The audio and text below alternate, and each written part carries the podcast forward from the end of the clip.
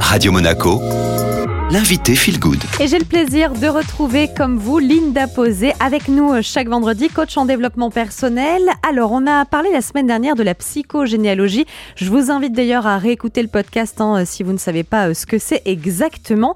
Et aujourd'hui, Linda, on va particulièrement euh, porter le coup de projecteur sur les prénoms.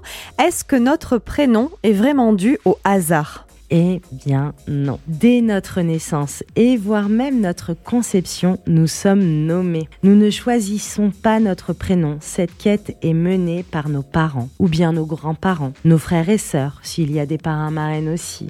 Mais ce n'est jamais un hasard. Et cette information est capitale d'ailleurs, hein, de savoir qui nous a donné, euh, nous a donné ce prénom, dans l'étude de notre projet sens. En effet, le donneur du prénom aura un véritable impact sur l'énergie du couple, de la mère ou bien du père lors de la conception de l'enfant et aussi sur l'énergie de l'enfant. Donc il est essentiel aussi de savoir à quel moment ce prénom a-t-il été choisi. Est-ce que ce prénom est transmis à travers une tradition familiale? Mais aussi euh, savoir si euh, bah, ma mère aimait bien euh, Johnny Hallyday, donc elle m'a appelé Johnny si on a pris l'identité d'une star ou d'une vedette. Donc le poids de cette personne va aussi rentrer dans l'énergie de l'enfant. Donc c'est un premier décodage, le prénom. Et d'ailleurs, Linda, il existe plein de façons de décoder un prénom, hein, que ce soit euh, la numérologie ou encore l'étymologie. Alors, puisqu'on parle de psychogénéalogie, on est vraiment dans cette thématique sur les prénoms. En quoi c'est important d'aller étudier euh, ce que signifie notre prénom? Eh bien, c'est notre bagage. Donc, il peut être plus ou moins lourd. C'est notre bagage pour la vie, notre prénom. Et donc, on va léguer à l'enfant, lors de, pour toute sa vie, ce bagage qui comporte toutes sortes d'injustices, de complots, de rejets, d'abandon, de trahison, mais aussi des bagages positifs à travers la réussite de nos ancêtres, la fierté d'un clan euh, ou bien de l'amour qui a été transmis. Autant de situations positives que conflictuelles ou douloureuses.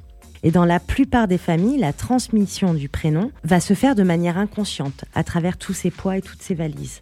Il n'existe pas de règle unique pour décrypter un prénom ou pour choisir un prénom. Des fois, on va vouloir contrôler le prénom en se disant ah d'accord en psychogé, euh, euh, si je change le prénom, euh, mon enfant, je vais pas trop le charger.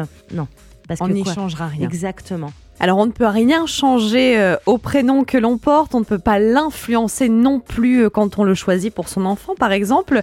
Quel serait le dernier conseil pour les auditeurs Linda? Surtout les surnoms ou bien les changements de prénom ou encore les diminutifs du style Juju. Mon surnom secret à la radio change la vibration du prénom et par conséquent celle de l'enfant.